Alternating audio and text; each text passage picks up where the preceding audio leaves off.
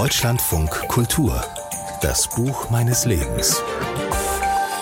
Mein Name ist Elke Natas, ich bin Schriftstellerin und das Buch meines Lebens, auch mein Lieblingsbuch, das mir immer in den Sinn kommt, ist ähm, Hiob von Josef Roth. Und was mich als allererstes beeindruckt hat, ist natürlich seine Erzählweise, die ein ganzes Leben in wirklich in den größten Momenten, in den größten Höhen und Tiefen auf zwei, drei ähm, Seiten abreißt.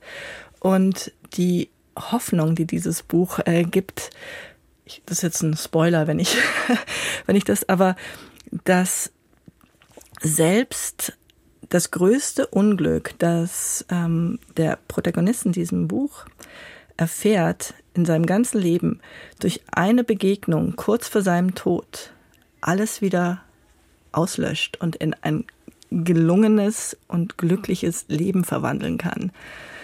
Ich weiß, wenn mir gerade etwas passiert, ähm, das ich nicht verstehe und das ich auch ähm, als Katastrophe empfinde, weiß ich, dass auch die missglückten Situationen oder die missglückte Vergangenheit wieder gut gemacht werden kann durch eine einzige Begebenheit, durch einen Moment. Sagt die Schriftstellerin Elke Nadas über das Buch ihres Lebens und das ist Josef Roths Roman Hiob. Und Elke Nadas war ja in der vergangenen Woche mit ihrem eigenen neuen Buch bei uns in der Lesart zu Gast. Das heißt, alles ist gut, bis es das dann nicht mehr ist. Und das vollständige Gespräch mit ihr finden Sie bei uns in der Audiothek.